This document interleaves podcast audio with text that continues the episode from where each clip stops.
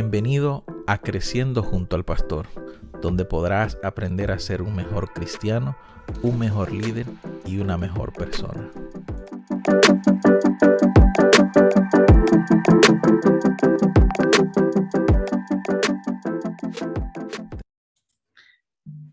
Saludo para todos. Una vez más, aquí eh, estamos en este episodio acerca de el desarrollo, las etapas del desarrollo natural de una iglesia hispana aquí en Estados Unidos, eh, en esta temporada acerca de plantar. Hoy vamos a entrar al tercer capítulo, sería el último capítulo que estaríamos eh, tratando acerca de la plantación de, de iglesia. Hemos estado aprendiendo en los capítulos anteriores. Si aún no has escuchado el capítulo anterior acerca de eh, qué hacer durante la plantación y todo lo que tiene que ver con ese eh, proceso de plantar la iglesia, pues te invito a que vayas y escuches el capítulo número dos. Y también si quieres saber qué hacer antes de plantar la iglesia, antes de plantar una iglesia, te invito a que escuches el capítulo eh, número uno. Y durante estos capítulos hemos estado conversando, platicando con el pastor eh, Manuel Rosario, quien es eh, una persona con mucha experiencia en plantación de iglesia allí en la ciudad de, Nueva York. También ha, trabajado en diferentes eh, departamentos, ha sido pastor de iglesia por muchos años y estamos compartiendo ideas, estamos compartiendo conocimiento para que puedas crecer y puedas ser un, un líder capacitado y, esperanza, y, con experiencia. Así que hoy vamos a hablar acerca de qué pasa después de la plantación. Después que ya has plantado una iglesia, ¿qué sigue? ¿Qué sigue? Y, para esto vamos a, empezar con la primera pregunta. Vamos a hacer, eh, eh, nos vamos a enfocar en tres preguntas. La primera pregunta, eh, Pastor Manuel, es, ¿qué es una iglesia? ¿Cómo, cómo sabemos que una iglesia ya está plantada? ¿En qué momento podemos decir, ok, ya hemos terminado de plantar esta iglesia, vamos a pasar a una siguiente fase? ¿Qué cosas podemos ver en una iglesia que nos dicen o que nos muestran que realmente ya esta iglesia está plantada? Eh, muchas gracias, eh, pastor, amigo. Es un placer estar en esta en nueva entrega. Eh, y yo debo decirte que lo he, disfrutado muchísimo. Bueno, una, una iglesia no es un edificio. Una iglesia no es un programa. Una iglesia no es un culto. Una iglesia no es una estructura. Una iglesia es una congregación de creyentes en Jesucristo que tienen una misión especial de hacer discípulos, de discipular a otros, de crecer en la gracia. Y en el caso nuestro, los adventistas del séptimo día, que obedecen, por supuesto, a, la, a, la, eh, a, a las prácticas de fe y a las creencias fundamentales que levantamos los adventistas del séptimo día, pero una congregación de, creyentes. No estamos hablando de plantar cultos, estamos hablando de plantar iglesias. Y como siempre digo, cuando plantamos una iglesia, estamos plantando a Cristo en una comunidad. Es como cuando el mismo Señor le dijo a Saqueo, hoy ha llegado la salvación a esta casa. Hoy podríamos decir, hoy ha llegado la salvación a esta comunidad. Bueno, eh, en realidad la plantación de iglesias no es un evento, a mi modo de ver, es un proceso. Es como, es como, como, como criar a un, a un hijo. O sea, eh, cuando tú puedes decir que, que, que, un hijo está criado, eso, es algo de toda la vida. Por ejemplo, yo tengo un hijo de 20 años está en la universidad, terminó su segundo año y, como padre, pues eh, el, mi rol ha cambiado. mi, ¿verdad? La función ha cambiado, eh, eh, pero los elementos básicos del ser padre siguen ahí y van a estar ahí en cada etapa de su, de su vida. Quizás la pregunta básicamente aquí es, después del lanzamiento, ¿qué? Porque eh, a veces pensamos que cuando ya la iglesia se ha lanzado, ya la iglesia se plantó, pero lanzar una iglesia, lanzar una iglesia no es lo mismo que ver esa iglesia echar raíces. Por ejemplo, eh, en los primeros cinco años de una iglesia de, haberse lanzado, son, son vitales y tú vas a, notar de que eh, tú, tú, vas, por ejemplo, a notar de que después de cinco años de una iglesia haber sido plantada, tú vas a tener por lo menos seis de esas eh, y, eh, iglesias que van, van a estar, en algunos casos cinco van a estar y cuatro no van a estar, tres no van a estar, a veces cinco no van a estar, no lograron sobrevivir el espacio del tiempo. Muchísimas veces porque no se plantaron correctamente.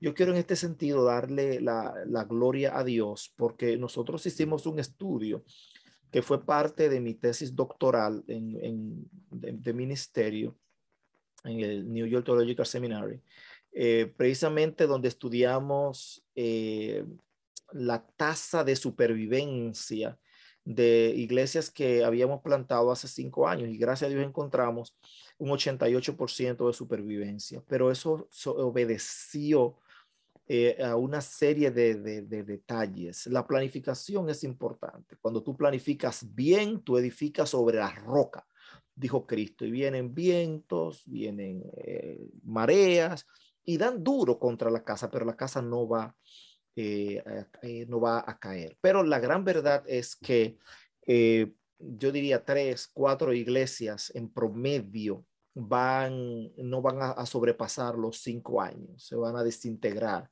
por distintas razones y eso es, eso es triste. Ahora, si hay un plan bien claro, entonces donde hay valores operacionales bien claros, donde hay un liderazgo que está claro, que está formado, eh, va a seguir hacia adelante. Por ejemplo, ¿qué íbamos a pensar nosotros que iglesias que tenían cuatro y cinco años de, de, plantadas iban a pasar por una pandemia?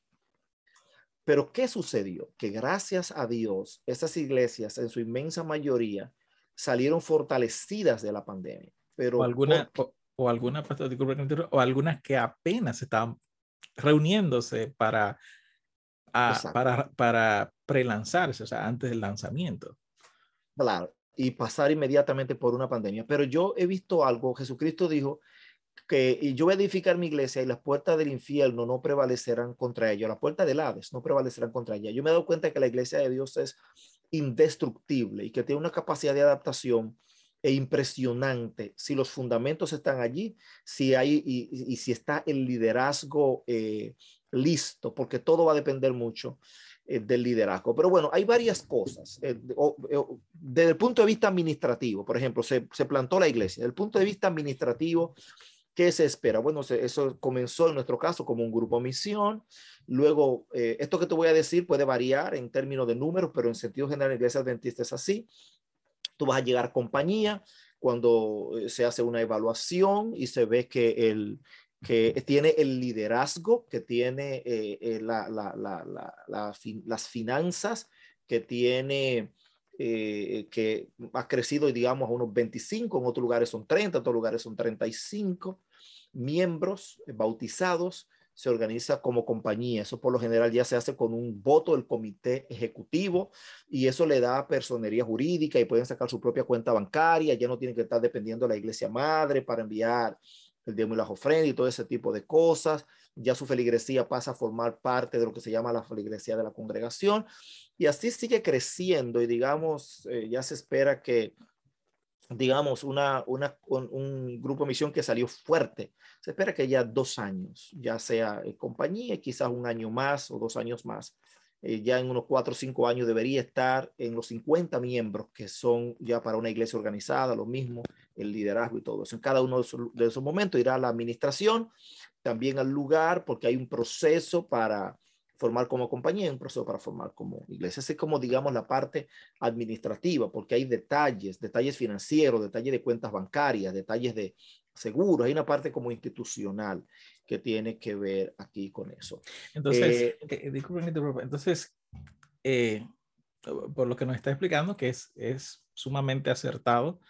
Uh, primero es el grupo misión tal vez algunos 10, lo que le llamaríamos el núcleo, 15 hermanos, tal vez, eh, crecen y ya luego llegan a 25, a 30. En el caso aquí nuestra zona es 25. Eh, y una vez que ya tienen 25, 30, dependiendo, eh, son reconocidos como compañía pero esto, esto todavía no es la iglesia. O sea, muchas personas piensan de que, oh, ya fuimos reconocidos como compañía, ah, ya, ya plantamos, ya terminamos, ¿no? Eso es lo que muchas eh, personas eh, piensan, ¿no? Pero sino que hay un proceso que sigue después de ahí hasta donde eh, hacer crecer esta iglesia o estructurar esta iglesia al punto tal de que ya es reconocida como una iglesia eh, una iglesia organizada eh, como tal. Muy bien. Exactamente. Entonces, eh, esto es importante porque cuando ya tú estás organizado como iglesia institucionalmente, hay elementos, ya tú, eso, dicho, eso se toma un voto en el comité ejecutivo, pero es un voto de recomendación a la constituyente, porque es la constituyente la que acepta en la hermandad de iglesias cuando se dan los congresos, que en algún lugar son cuatro años, cada cinco años se eligen las autoridades, pero también se, se, se, incorporan nuevas iglesias, ahí vienen delegados ya. Eh, es, un, proceso bien bonito de, de, de, de, recibido como parte de la hermandad de iglesias adventistas. Es un proceso muy lindo. Ahora bien, esa es una parte como institucional. Digamos, ese proceso se va dando, pero recuérdate que cuando tú tienes un hijo, antes de tú tener ese hijo, tú tienes sueños para ese hijo, tú tienes planes para ese hijo, tú tienes, tú sabes que ese, que ese hijo, la, la iglesia en Jerusalén crecían y se multiplicaban. O sea, crecer es una cosa, multiplicarse es otra. ¿Ok? Entonces las iglesias están dadas no solamente para crecer, sino para multiplicarse.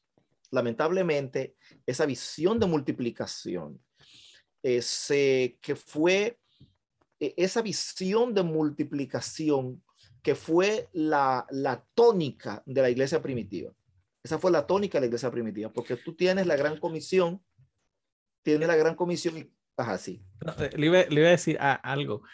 Eh, antes de entrar ahí, porque esa es la otra pregunta que, que, ah, que tengo, okay, esa es la, la, segunda pregunta, pero para cerrar con la primera, acerca de qué es okay. la iglesia, eh, eh, ¿cuáles serían esos detalles al, al, al final cuando vamos a suponer que una conferencia, una institución reconoce que ya es iglesia, qué, qué, qué detalles, qué, qué podemos ver para poder definir que realmente ya es una iglesia, más o menos la membresía, las finanzas, eh, el liderazgo, cómo debe de ser, el, eh, más o menos en esa, esa, en esa partecita ahí, para entonces entrar a esa segunda pregunta, ¿qué, okay.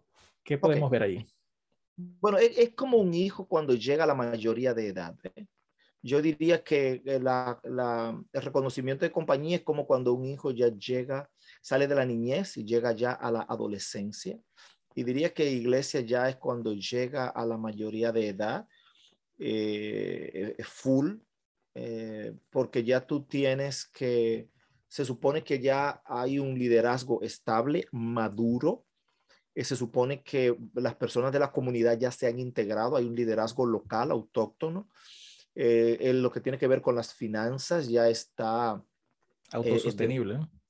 Ya, ya, se, ya se sostiene, ya la iglesia madre puede seguir a, eh, ayudando y demás, pero ya se supone que, que, que, que esta iglesia ya, ya maduró y que y si, y si se identificó esa visión antes, eh, trabajando en, esa cultura de multiplicación de la que vamos a hablar ahorita, se supone que ya esa iglesia debe estar eh, avanzada en el proceso de formar una nueva iglesia. Avanzada, eh, por lo menos en, filosofía, en maduración de la idea, en identificar. Hay varias iglesias que no son adventistas que cuando lanzan una iglesia, la lanzaron hoy, hoy, el día del lanzamiento, ese mismo día, eh, presentan dos o tres personas que son eh, los pioneros del núcleo cuando van a plantar la próxima. lo, hacen en el primer, lo hacen en el primer culto. Ah. Lo hacen en el primero. Porque debo decirte que tú puedes tener 15 personas que salieron a plantar una iglesia, pero esos 15 no son el núcleo. o, sea, o sea, porque esos 15 no tienen la visión, no tienen me voy a entender, que pueden ser 15, 20, a lo mejor son cinco personas, que, sería como la, la, la, la, pequeña junta o donde arrancó todo, y eso se da eh, en cada lugar. Pero en ese sentido... Y, y ahí, disculpe, eh, ahí hemos cometido, al menos nosotros los adventistas, cometemos ese error de que no plantamos iglesias que planten. O sea, solamente formamos el núcleo, van y plantan, pero cuando esa iglesia crece, no hay un núcleo preparado para ir a plantar. O sea, qué bonito fuera, qué bueno fuera, como usted mencionó, que este, este núcleo que está saliendo de la iglesia madre, cuando empiece, ya tiene en visión a un nuevo núcleo que se va a, que se va a estar preparando mientras esta iglesia se va plantando el nuevo núcleo se va preparando también para que cuando ya esta iglesia esté plantada, este nuevo núcleo puede entonces ir y plantar otra. Y, creo que esa es una parte que nosotros hemos eh, descuidado, el, eh, preparar plantadores, preparar personas para ir a plantar en el mismo momento que la iglesia va creciendo y que la iglesia se, va plantando. Eso sería una buena, eh, una buena idea hacer eso. Sí, creo que eh, precisamente en la, en la segunda parte de esta entrega voy a ampliar más sobre eso y, y cuándo eso se perdió y cómo podemos eh, tomarlo otra vez.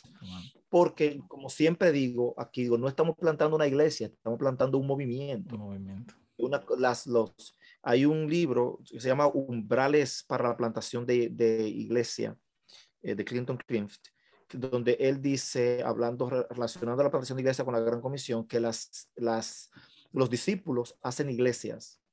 Eh, los, las iglesias, no, que los, las iglesias hacen discípulos y los discípulos plantan iglesias. O sea, hay una, hay una relación. Así que, así que está primero como esa, esa, esa parte, relación con la, con la allá, pero eh, te, te, hablaba de, del proceso y, hay varios elementos en ese proceso. Eh, hay hijos que salen muy saludables, nacen muy saludables y lamentablemente mueren. Está el síndrome de muerte súbita. Y, niños que dicen, pero ¿y qué pasó? Hay otros niños que nacen siete mesinos y algunos con menos de siete meses que tú crees que no van a vivir. Yo tuve una experiencia con mis dos hijos tengo dos, un varón y una hembra, y los dos nacieron de siete meses. De hecho, la hembra de menos de siete meses, pues no tiene ni siquiera las uñas formadas todavía. ambos nacieron de tres libras y cuatro onzas. Y en el caso de la hembra, el del varón, al, a la semana había ganado una libra. La hembra a la semana había perdido una libra. Así que ya tuvo que remontar de dos libras y cuatro onzas. Y hoy es, creo que va a ser la más alta del grupo ella tiene 15 años, bellísima, la más alta del grupo, inteligente. Eh, Dios la ha bendecido muchísimo. Y, y no, no pintaba eso. No con las, no pintaba que, que iba a vivir. Ah. O sea, pues, mi esposa y yo nos debatimos muchísimo entre si ella debía prepararse eh, o no, porque no sabíamos si la niña iba a vivir. Y decidió, decidió el médico y nosotros prepararla por su salud, porque ella se vio muy mal de salud. Entonces, y gracias a Dios la niña vivió, alabado sea el nombre del Señor. Pero lo que te quiero decir es que las iglesias son como eh, los hijos. A veces tus, una iglesia sale y tú has hecho lo que tienes que hacer y, más de lo que tienes que hacer, pero por alguna razón algo pasó, algo se desvió. Ok, a Dios se le fue una, una parte importante de su iglesia en el cielo. Eh, una compañía se le fue o varias compañías. Entonces, lamentablemente a veces eso sucede por muchísimas razones, muchísimas circunstancias. Las iglesias recién plantadas a veces son blancos de grupos disidentes y tú tienes que estar muy pendiente eh, de, lobos que pueden eh, aparecer o a veces hay personas que esconden muy bien sus intenciones pero están, están plantando no para el reino de Dios, están plantando para ellos. Mm, y fácilmente si no estás bien claro, puede terminar con un, con un grupo independiente. Tienes que tener mucho cuidado porque esas situaciones se dan. Ah, pero después del lanzamiento, apenas comienza, ¿verdad? El, el, el, el, lanzamiento es una parte. Ahora esa iglesia tiene que definir qué iglesia va a ser tiene que definir lo que usted puso en papel, cómo lo traduce, los valores que usted identificó. Usted dijo que usted iba a ser una iglesia guiada por el Espíritu Santo, donde las nuevas generaciones van a tener eh, oportunidades no solamente de servir la pizza, sino de cocinarla, donde usted va a integrar la, comunidad, donde la persona puede eh, eh, pertenecer primero, donde todo el que llega tiene una, una puerta eh, eh, eh, abierta, ¿verdad? Y que usted va a integrar a las personas de la comunidad en actividades de la iglesia que pueden ser integradas, aunque no sean miembros, aunque no se hayan bautizado todavía, tú puedes tener las personas de la comunidad haciendo cosas, no lo va a poner como maestro de escuela sabática, no lo va a poner como anciano, pero hay cosas que pueden hacer. Entonces, la iglesia va a tener que comenzar a, a, trazar, esa comunidad de creyentes va a tener que comenzar a trazar su propio camino. Y como las familias va a tener dificultades, va a tener altas, va a tener bajas, eh, va a tener momentos de alegría, va a tener momentos de dolor, pero Jesucristo dijo, yo edificaré mi iglesia. Y entonces ese eh, liderazgo va a seguir caminando, va a seguir avanzando. Eh, y si tiene una meta clara, una, una, porque el que no sabe para dónde va ya llegó. Entonces, por eso esa parte de, de, de, de planear, de, formar, de darle seguimiento, pero también de ser abierto. Eh, hay que tener planes, pero los planes no pueden ser tan cerrados que no le den espacio a que el Espíritu Santo te siga conduciendo cuando, cuando sale el mar, rojo. Yo le digo a, a Moisés en, en, Éxodo 3, vayan, saca al pueblo y bien, me van a adorar en este monte. Él, él sabía que tenía que llegar a, a, ese monte, pero no sabía lo que iba a pasar para poder llegar a, ese monte, ni la ruta final que Dios eh, le iba a dar. Y ahí, entonces, una vez que la iglesia ya está plantada, tampoco lo es todo, ¿verdad? O sea, una iglesia pasa por grupo misión, pasa por ser compañía, o eh, en español le llamamos eh, grupo organizado, eh, y luego entonces viene lo que es la iglesia, la iglesia organizada.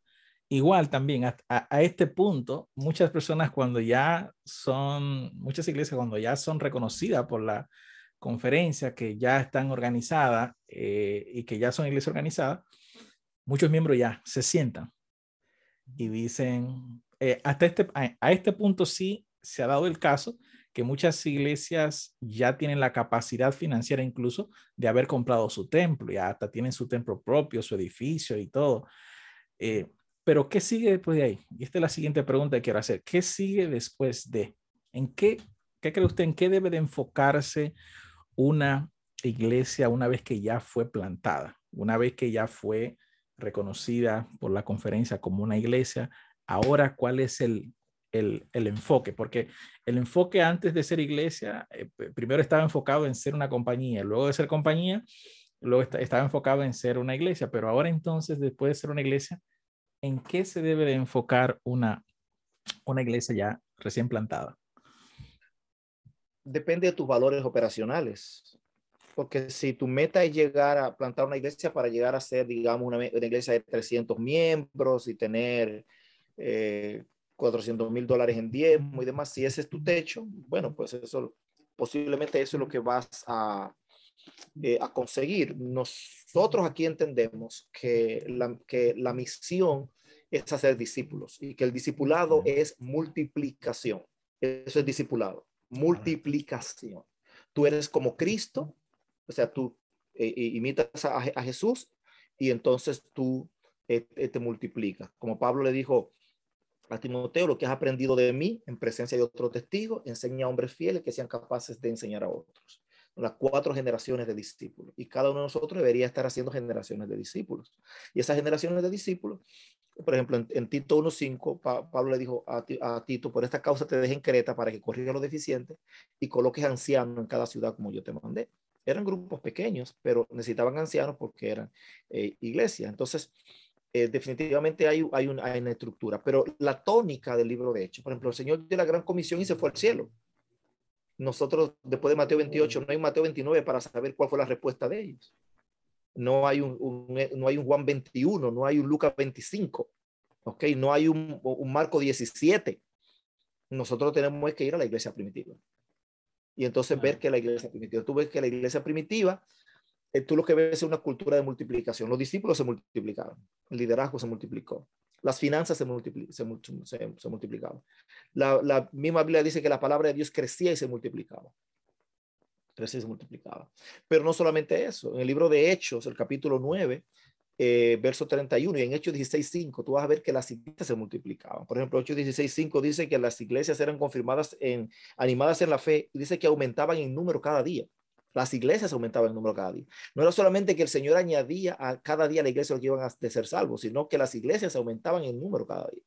Así es que al final tú vas a ver todo el libro de, de Hecho, todo el siglo I, todo el siglo II, eh, que aún con las persecuciones, siglo III, aún con las persecuciones, en las iglesias que decían, por ejemplo, en las, eh, Pedro está preso. Pedro, Pedro va directamente a una casa y Pedro sabía que esa casa que estaba ahí, no, Santiago no estaba ahí, porque Santiago posiblemente dirigía en otra casa, porque él le dijo, díganle a los hermanos y a Santiago. Él preguntó, ¿Santiago está aquí? No, él sabía que Santiago no estaba ahí. Esa no era la casa en la que Santiago se congregaba. Y no eran grupos pequeños, esas eran iglesias en las casas. Y ese fue el modelo que la iglesia eh, tuvo hasta el siglo IV, hasta Constantino, hasta la institucionalización, institucionalización de la iglesia hasta que la iglesia fue financiada por el Estado y hasta que comenzaron a crearse los templos más grandes y posteriormente catedrales. ¿Ok? Entonces, los hermanos que estaban en esos pequeños templos con un liderazgo sólido y que estaban, estaban eh, cumpliendo la misión de fructificar, multiplicar de manera espiritual y llenar la tierra, ahora vinieron y se agruparon. Ahora tú, tú, tú trajiste, por ejemplo, los 15 iglesias, casas, la metiste aquí, pero ahora tú tienes un liderazgo entonces, esa gente que estaban en liderazgo, ahora se, se, se separaron. Entonces, la iglesia comenzaron a, eh, el éxito comenzó a ser no la capacidad de multiplicación, sino, no la capacidad de envío, sino la capacidad de asiento. De cuántas personas yo siento, de cuán grande yo soy, y eso. Ya la iglesia dejó de ser una iglesia que va a una iglesia que viene. Entonces, sí es cierto que tú encuentras a Jesús en la sinagoga, pero tú encuentras a Jesús en los estanques, tú encuentras a Jesús en las calles, tú en sábado haciendo milagros, tú encuentras a Jesús en las casas, me voy a entender. Entonces, ah. eh, eh, eh, ahí entonces se creó una separación entre el laico, el laos y el clero, y bueno, esa separación ya los, los laicos no podían leer la Biblia porque no la, no la entendían. Había una cadena, hay una cadena de mando en el cielo, una cadena de mando en la tierra, donde la salvación viene de Dios a los arcángeles, a los, a los ángeles, y de los ángeles vienen a los sacerdotes, y los sacerdotes a través de los sacramentos lo eh, llevan la salvación eh, al pueblo. Esto, por supuesto, es revertido con el tema del sacerdocio de todos los creyentes, donde eh, los dicen, no, solo Cristo, solo la Biblia, por, las, por la fe solo y solo para la gloria de Dios, las cuatro solas. Pero el método era el sacerdocio de todos los creyentes. El sacerdocio de todos los creyentes es precisamente eso, multiplicación, multiplicar aquellos que van a llevar esa, esas cuatro solas. Entonces, si las iglesias tienen la, se forman con la idea de que nosotros estamos de que nuestra idea es multiplicarnos, nuestra, nuestra, es, es multiplicar. Entonces, ¿hasta dónde vamos a crecer? Bueno, vamos a buscar cuál es la, la media, vamos, vamos a chequear. Mira, cualquier iglesia, aún en el más grande de los, en los estados donde, donde los templos son más grandes, cualquier iglesia que tiene 100 miembros puede sacar 20 miembros sin ningún tipo de problema. Incluso hay uno de los modelos que es, se llama, eh, de plantación, se llama privatización, que es, digamos, tú eres pastor de una iglesia de 150 miembros y el digamos, recuerdo que el pastor Roger Hernández siempre menciona eso, que él trabajaba con el pastor Pablo Perla, comenzó su ministerio, Pablo Perla tenía una iglesia, lo trajo a él y lo, le dejó un tiempo y le permitió llevarse como 60 gente para plantar otra iglesia. Entonces, eh, no creo que tiene que ser tan radical, pero eso hay que analizarlo bien, hay que verlo bien, pero con, con, el debido cuidado, en cualquier iglesia que tiene más de 100 miembros, puedes tomar, entrenar 20 personas, imagínate que tú como senior eh, traigas una persona, yo quiero plantar en tal lugar, van a sacar 20 personas, tú lo ayudas, se forman ahí, va formando ahí, eh, eh, él va trabajando ahí, va tomando eso y luego ese grupo sale, es otra, es otra forma, pero se incubó, se incubó ahí en ese, en ese lugar. Así que a mí me parece que lo que hay que tener claro es esa mentalidad de multiplicación. Creo que hay que tener claro esa mentalidad de discipulado. Hay que tener claro cuáles son esos valores operativos, ya no en papel, sino para aplicarlo a la comunidad. Si tú dices que tú vas a ser una iglesia de servicio, ¿en qué tú estás sirviendo? Si tú dices que vas a ser una iglesia que va, a va donde los jóvenes van a tener una oportunidad, ¿dónde están los jóvenes integrados aquí? ¿Cuáles son las posiciones clave que ellos tienen? Aquí. Yo estoy hablando de que tú vas a hacer una iglesia eh, eh, eh, con una mayordomía sólida. ¿Cuáles son, ¿Cuáles son los elementos de esa mayordomía sólida? ¿Cuáles son esos valores y operaciones? Tú dices que tú, te vas a, que tú vas a hacer una iglesia con una cultura de multiplicación donde, y tú definiste después de aquí, voy a tal lugar, ¿qué tú estás haciendo para que eso funcione? Tú tienes por lo menos un grupo pequeño ahí, tú tienes un grupo de gente que está orando por eso. Entonces es un desarrollo que, que se va a dar de día a día y que te puede tomar 40 días o te puede tomar 40 años, dependiendo de, de cómo tú, eh, dependiendo de, de, qué camino tú tomes, si el que tomó Israel o el que Dios quería que, que ellos tomaran. Claro, claro. Así que una vez que la iglesia ya está plantada, el enfoque ahora es multiplicarnos para plantar una nueva iglesia, ¿verdad? Es eh, multiplicar los grupos, multiplicar los miembros, o sea, cada uno de nosotros buscar a otro, eh, aunque es un poco difícil, ¿no? Porque muchas personas, ay, es que, ay, pero es que eh, somos muy amigos y compartimos mucho y cómo va a ser que ya la hermana se va a ir para otro, eh, para otra iglesia y ahora no vamos a compartir, etcétera, etcétera. Mucha gente tiene ese concepto que lamentablemente a, veces perdemos de vista que el propósito es multiplicar, ¿no? Y nos enfocamos más en la parte relacional. O sea, eh, tengo, recientemente tengo la experiencia de que en, mi distrito tenía eh, cinco iglesias y eh, sacamos una de esas iglesias y formamos un nuevo distrito compartido con otro distrito, con otra iglesia de otro distrito y formamos un nuevo distrito, así que me quedé con cuatro iglesias. Pero luego nuestro distrito creció al punto tal que se volvió otra vez una iglesia que recién plantamos, eh, la combinamos con otra iglesia de otro distrito y se formó otro distrito. Así que yo me quedé con, con dos iglesias y con una que estoy plantando nuevamente ahora. Pero eh, muchos hermanos, cuando eh, fuimos a, a, presentarle la idea de que ya van a pertenecer a otro, a otro distrito, a, muchos no le gustó porque eh, estaban asociados, estaban eh, relacionados y, se querían mucho los hermanos de las iglesias, pero yo lo, le, les reenfoqué a que la misión es multiplicarnos y crecer. Sí, en algún momento hay que separarse. Muchos no quieren separarse. Hay grupos pequeños que cuando ya alcanzan 20 miembros, ay, no quieren separarse porque que están muy unidos y están muy compartidos, pero ah, lamentablemente para poder tener un bebé que crezca aquí bien bonito, hay dolor. La madre siente dolor cuando, cuando va a dar a luz su hija. Entonces, lo mismo ocurre en un grupo, lo mismo ocurre en una iglesia. Una vez que la iglesia crece, una vez que la iglesia se establece, hay que separarse, aunque haya dolor, aunque duela. Algunos hermanos lo ven como que, ay, vienen a dividir la iglesia y la iglesia se va a dividir, ese espíritu divisor. No, no es un espíritu divisor es que esa es la misión, crecer, multiplicarnos, ¿no? Y cerrando ya con la última pregunta. Pero por un eh, detalle ahí, un detalle ahí eh, eh, antes de pasar. El liderazgo muchas veces tiene eh, responsabilidad en eso. Porque tú no le dices a una dama de buenas a primera, eh, mira, vas a dar a luz hoy. Entonces, e, en esta parte de formación, esa es la parte más difícil. Yo siempre digo, yo no mido, no mido el éxito por cuántas iglesias hemos plantado. Eso es importante. Pero al final de cuentas, tú puedes plantar mil iglesias y no te van a dar. Porque ¿qué son mil iglesias en una ciudad como Nueva York? Tú lo que necesitas es una mentalidad de crecimiento, de multiplicación, que esté en, que se haya eh, integrado al modo de pensar, de vivir, de sentir de cada miembro. Cada miembro. Eh, eh, siempre que hay una separación, hay una pérdida, va a haber dolor. Lo importante es, no es que no haya dolor, sí puede haber dolor, pero la persona entiende, nadie, cuando tú formas a tus hijos, tú, tienes una familia, tú, comienzas tú y tu esposa, tienen a tus hijos, tú comienzas a formar a tus hijos para que, si lo estás formando de manera sana, tú lo estás formando para que ellos formen su familia.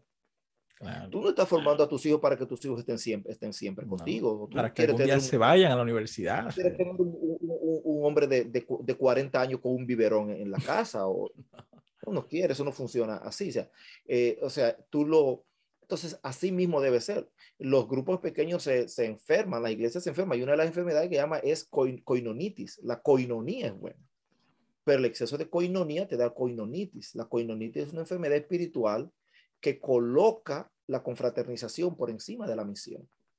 Se convierte en, un, en, un, obstáculo.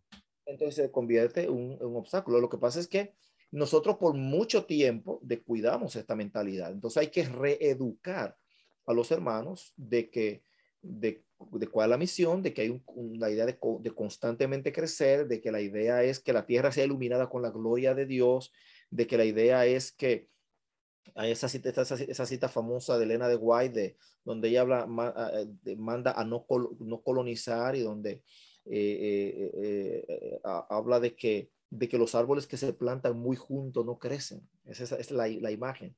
O sea, hay una idea de que entre más somos vamos a crecer, pero la realidad es que eh, la mayor tasa de crecimiento no está en las iglesias que son más grandes, está en las iglesias que son más pequeñas. Las iglesias que son más pequeñas son, las iglesias tienen un, tienen un, tiempo de flexibilidad.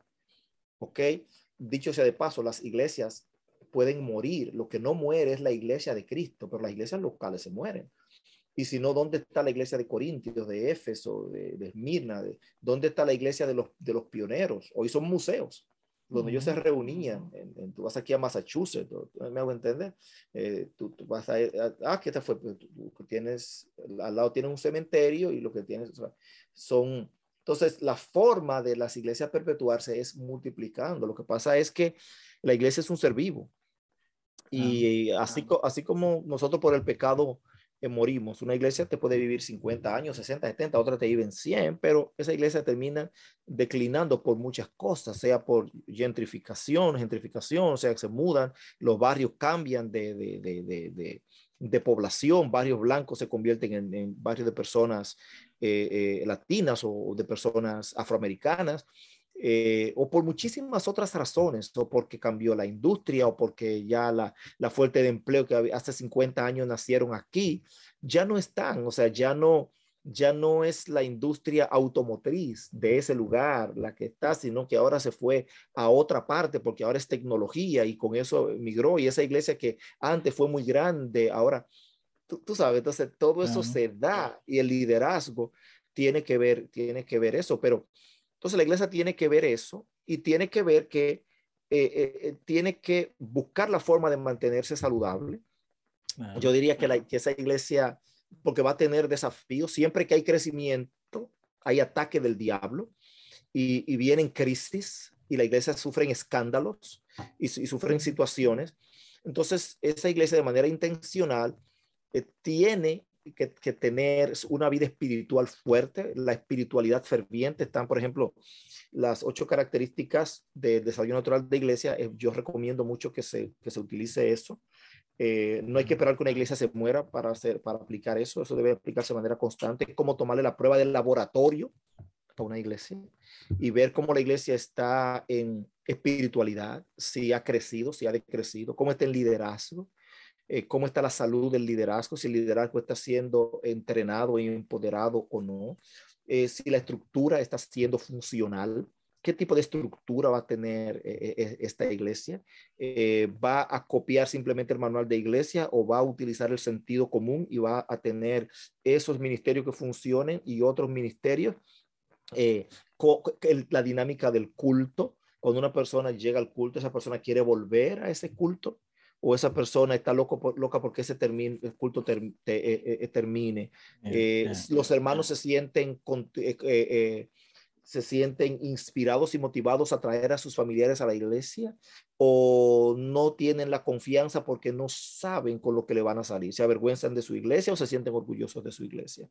Entonces, toda esa dinámica, esas fuerzas en movimiento son las que van a determinar si esta iglesia va a estar en una de las siguientes características. Si esta iglesia va a ser una iglesia que está sustrayendo o que está decreciendo o que está muriendo lentamente, el 80% de las iglesias en sentido general en Norteamérica, no adventistas en general, están así o están o eh, decayendo o lo que se llama plató, que es eh, como una plataforma, ¿verdad? Eh, Plana. Entran cinco, salen cinco, entran cinco, salen cinco, entran siete, salen ocho y así pasan eh, por año, para muchos años, sin ningún tipo de impacto en la comunidad. O si va a ser una iglesia que va a estar eh, sumando, o si va, es una iglesia que va a estar eh, multiplicándose. O sea, ¿qué es lo que nosotros queremos? Entonces, si lo que estamos detrás, no estamos detrás, o sea, plantar iglesias es más que plantar iglesias. O sea, esto es, el, la iglesia primitiva fue un movimiento. Una, una cultura, pudiéramos decir, ¿no? que sacudió, correcto, una cultura que sacudió al mundo. Estos que trastornan al mundo han venido también aquí. Claro. Y creo que, y, y creo, que eso es lo que eh, deberíamos de corregir, la parte de eh, lo que hemos estado hablando en estos tres capítulos, ese proceso de plantar, de modo tal que al plantar podamos plantar creando una cultura de plantación, no una cultura de que planto una iglesia para estar en un edificio, para que haya muchas personas, tener muchos programas bonitos y ya. No, sino que desde el inicio, desde que empiece ese núcleo, desde que empiece ese grupo, desde allí ir ya mentalizando a, a los hermanos de que al crecer y formarse como una iglesia, tenemos que plantar una nueva. Y entonces ya con ese concepto, eh, si, si venimos con ese concepto desde el principio, creo que vamos a estar enfocados. Una vez que la iglesia está plantada y ya tenemos el edificio y ya tenemos un lugar donde reunirnos y están asistiendo muchas personas, que entonces allí, en vez de declinar, que es lo que hacen normalmente todas las iglesias y, hemos visto igual por todo lo que usted ha mencionado, es allí donde las iglesias declinan cuando ya se sienten que tenemos un edificio bien bonito, un buen equipo de sonido, buena programación, eh, tenemos eh, eh, ya estamos plantados, muchas personas están llegando, al no tener ese, esa cultura de, de, plantar, esa cultura de multiplicarse, llega un momento donde la iglesia decae. Y entonces es ahí donde yo quiero concluir con esta última pregunta. ¿Usted qué sugiere? ¿Cuál, debe, cuál debería de ser la estructura organizacional de, de una iglesia local? Le hago esta pregunta por lo siguiente. En nuestro manual de la Iglesia Adventista, los Adventistas del séptimo día, el manual sugiere alrededor de unos 25 a 27 ministerios, ancianos, obra misionera, escuela sabática, niños, jóvenes, clubes, Ministerio de la Mujer, Ministerio de los Hombres, eh, alrededor de unos 27 ministerios. Si ponemos un director por cada uno de esos ministerios, más los ancianos de la iglesia, solamente de directiva la junta directiva tendríamos alrededor de unos 25 a 30 miembros. Pero aparte de eso, cada uno de esos ministerios necesita un equipo de trabajo. Cada uno de esos ministerios necesita alrededor de 5 a 7 personas. Así que estaríamos hablando que necesitaríamos solamente personas involucradas, solamente trabajando en los ministerios, necesitaríamos alrededor de 120 a 130 personas involucradas para poder tener digamos, los, todos los ministerios y los cargos y los departamentos que el manual de la iglesia eh, presenta, ¿no? Eh, sin embargo, en mi experiencia personal, y en, algunos, eh, algunos reportes financieros que hemos visto y algunos otros análisis que hemos hecho, eh, eh, he visto que solamente el 40% de los que asisten cada sábado a la iglesia son los que se involucran en el trabajo, son los que apoyan con el diezmo, con la ofrenda, son los que aceptan cargos. Eh, así que si necesitaríamos 120 personas para poder trabajar y para poder tener una estructura organizacional en la iglesia local, y, vemos que solamente el 40% de los miembros se involucra, eso estaríamos hablando que para, para poder tener una iglesia con todos los departamentos, con todos los ministerios trabajando al 100%, necesitaríamos una iglesia de más de 300 miembros. Entonces, mi pregunta sería, eh, eh, ¿cuál cree usted que debería ser una estructura de una iglesia local o cómo deberían surgir estos ministerios? ¿Será que una iglesia de que es iglesia se deben de formar de una vez todos los ministerios, todos los departamentos con todos sus equipos? ¿O eh, habrá una manera diferente de cómo hacerlo en dado caso que no todas las iglesias tienen 300 miembros, no todas las iglesias tienen 200 miembros y, no, en todas las iglesias el 100% se involucra cada sábado. ¿Usted qué sugeriría? ¿Qué, ¿Qué, pudiera ser una iglesia ya plantada en este caso? ¿Qué estructura usted sugeriría que, que debería de trabajar? Es un tema de educación y que ahí entra mucho el liderazgo local de la conferencia y los los pastores es un tema también de, sentido común.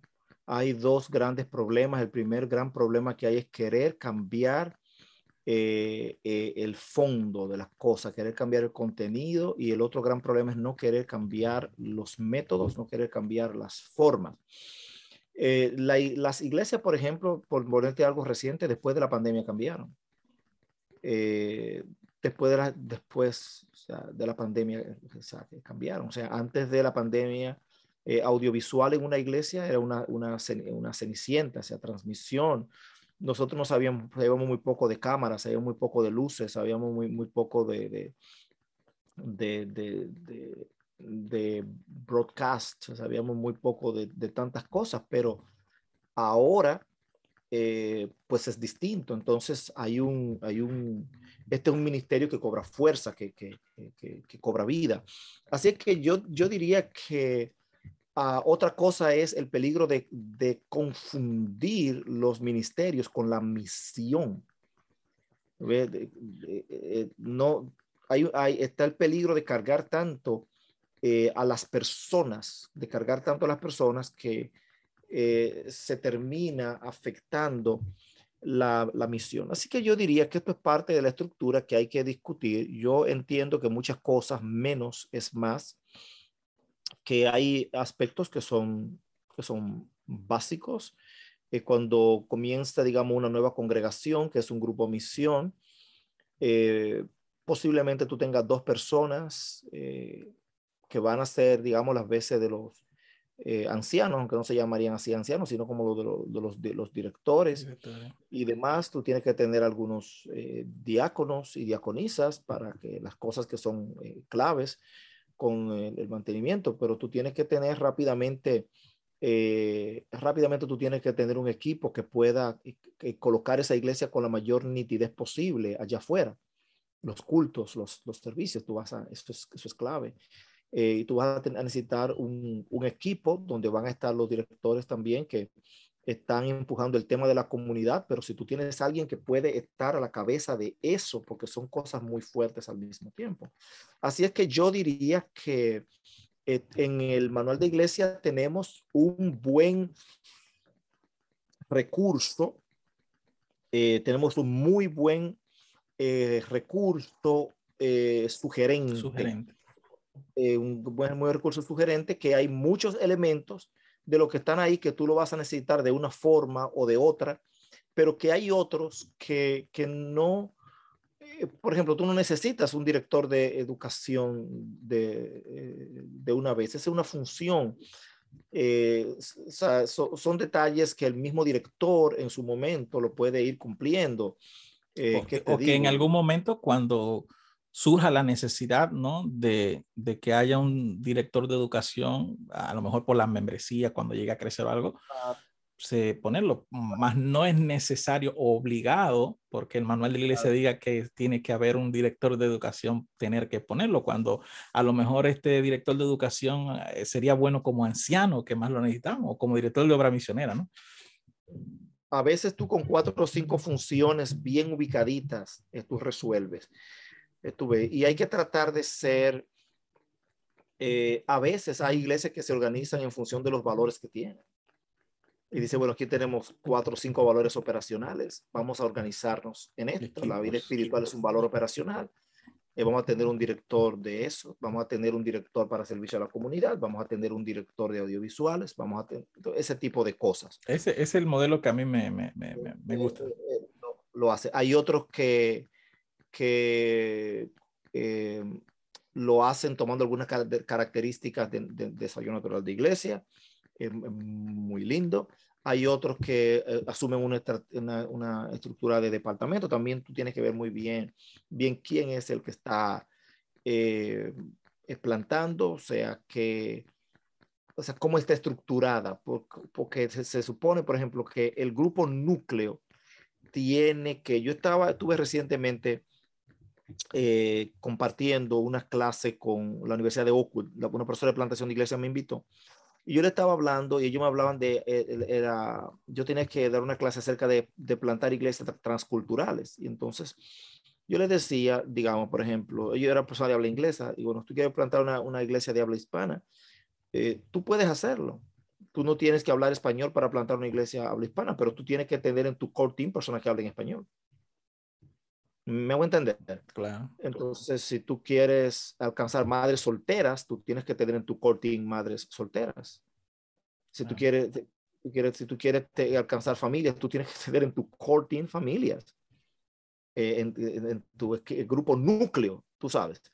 Eh, eh, o sea, entonces todo eso va a depender de, de eso, pero pienso que la estructura tiene que ser funcional. Esa es la clave.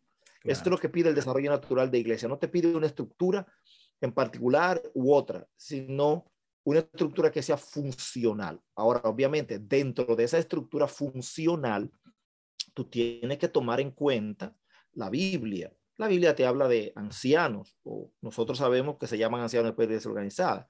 Eh, la iglesia te habla de ancianos, te habla de diáconos, te habla de, de diaconisas. Tú tienes, o sea, eh, eh, o sea, hay cosas que tú tienes que tomar, ¿verdad?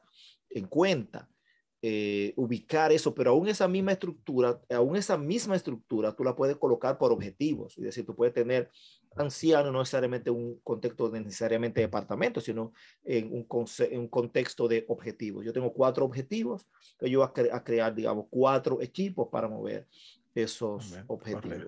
Y saber que siempre se, puede, siempre se puede corregir.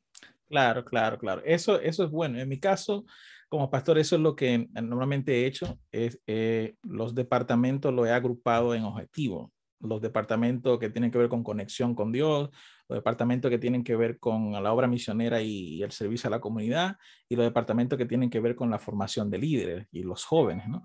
Y en esos tres, en esos, eh, tres objetivos, ahí he distribuidos los, los departamentos.